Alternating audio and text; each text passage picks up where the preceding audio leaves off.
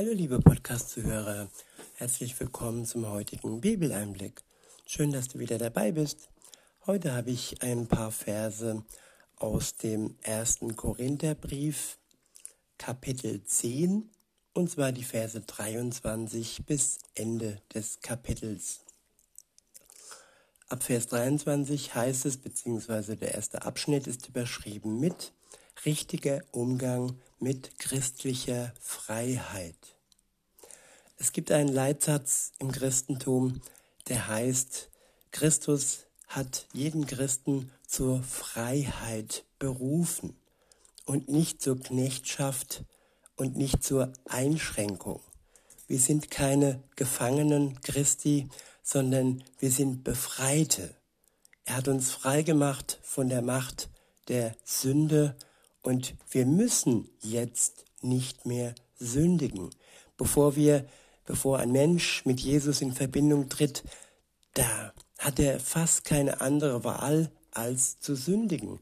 Er untersteht den Gesetzen der Sünde. Wer aber mit Jesus klar Schiff macht, der untersteht seiner Gnade. Und diese Gnade ruft uns hinaus in die Freiheit. Und darum geht es jetzt hier.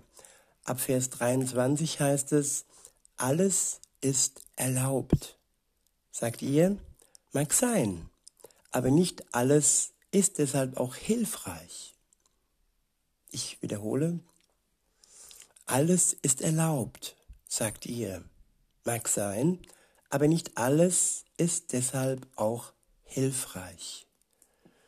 Ja, das Erlaubte die Freiheit hat die eine Einschränkung, dass wenn es nicht hilfreich für uns und für die anderen und zum Vorbild ist, dann sollten wir es sein lassen. Auch wenn es erlaubt ist, auch wenn wir nicht das konkrete Verbot dazu haben. Aber zur Rücksicht, zur Rücksicht für andere und dafür, dass es hilfreich ist, dass das, was wir tun, was wir essen, was wir trinken, was wir denken, was wir aussprechen, den anderen und am Ende auch uns hilft. Weiter heißt es, alles ist erlaubt, aber nicht alles dient der Gemeinde. Jeder soll auf den Vorteil des anderen bedacht sein nicht auf den eigenen Vorteil. Wenn jeder Rücksicht und wirklich den anderen als kostbar und wertvoll ansehen würde, wenn er Rücksicht auf seine Gesundheit, auf sein, ja, sein Respekt, auf sein Wohlbefinden nehmen würde, jeder für den anderen, jeder für die Gemeinde, dann würde es allen gut gehen, nicht nur jemanden selbst, nicht nur mir selbst. Wenn ich nur auf mich schaue, mit den Ellenbogen durchs Leben gehe, dann geht es vielleicht mir kurzzeitig gut, aber ich isoliere mich, ich werde einsam, weil es den anderen ja schlecht geht. In Vers 25 heißt es, was heißt das konkret?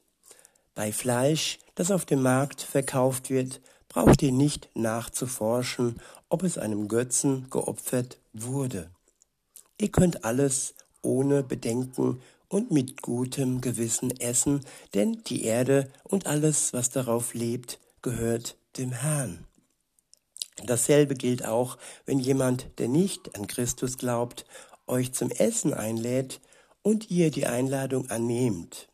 Ihr könnt alles, was euch vorgesetzt wird, unbedenklich und mit gutem Gewissen essen und braucht nicht nachzuforschen, woher das Fleisch kommt. Sollte allerdings jemand ausdrücklich zu euch sagen, dieses Fleisch wurde als Opfer dargebracht, dann esst nicht davon, und zwar mit Rücksicht auf den, der euch darauf aufmerksam gemacht hat. Genauer gesagt, mit Rücksicht auf sein Gewissen ja, das Gewissen. Jeder Mensch, bei jedem Menschen ist es anders ausgeprägt.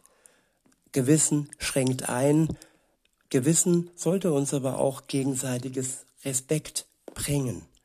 Wenn jemand aus seinem Gewissen heraus Dinge nicht essen kann oder möchte, dann sollten wir dies respektieren.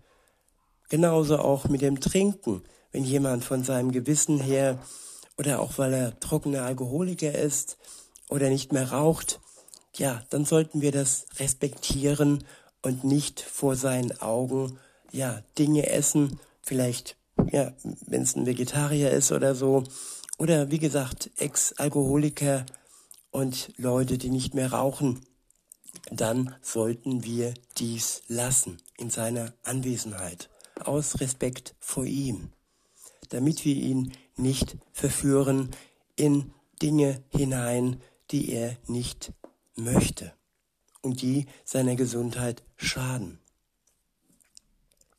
Weiter heißt es, was mein eigenes Gewissen betrifft, bin ich frei.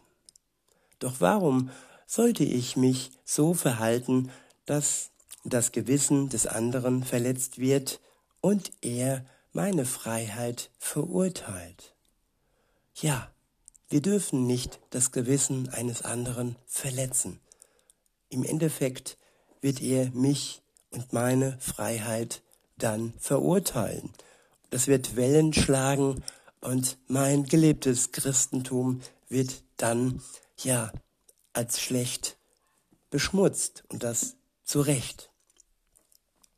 In Vers 30 heißt es, ihr könnte, ihr könnte, ne, sorry, ich könnte zwar mit einem Dankgebet an der Mahlzeit teilnehmen, aber soll es etwa dahin kommen, dass man mir Vorhaltungen macht wegen etwas, wofür ich Gott danke?